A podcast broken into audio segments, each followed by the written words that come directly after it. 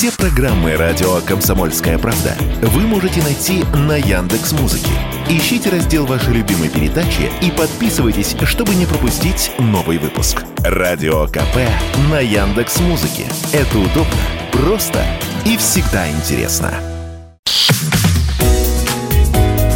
Здоровый разговор. Всем привет, это «Здоровый разговор» в студии Мария Баченина. Недавно пересматривала видео на смартфоне и наткнулась на свой безумный полет на ватрушке с горы вдвоем со старшим сыном.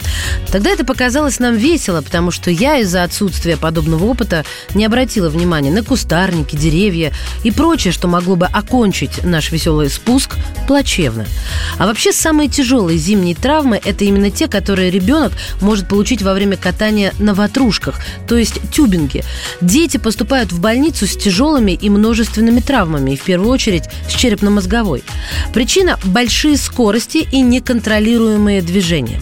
На ватрушке невозможно затормозить, когда на пути возникает препятствие. Если на лыжах, даже на ледянках, можно сманеврировать, то на ватрушке человек погружен вглубь. В таком положении практически невозможно совершить упреждающий маневр. Главное, о чем нужно помнить, этот вид развлечений не для стихийных горок. Есть специально оборудованные места, где все предусмотрено, стоит инструктор, следит за тем, чтобы не было столкновений. И самое главное, что внизу нет никаких конструкций, в которые можно врезаться и получить удар.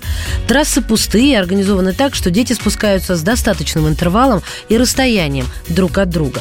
У медиков даже есть своя статистика, согласно которой 30% людей, которые обращаются за помощью в травмпункты, получили ушибы и вывихи после катания на тюбингах. Эти надувные пончики прекрасно подскакивают на неровностях и не всегда удерживают человека на себе во время приземления, особенно маленьких детей. Поэтому берегите себя.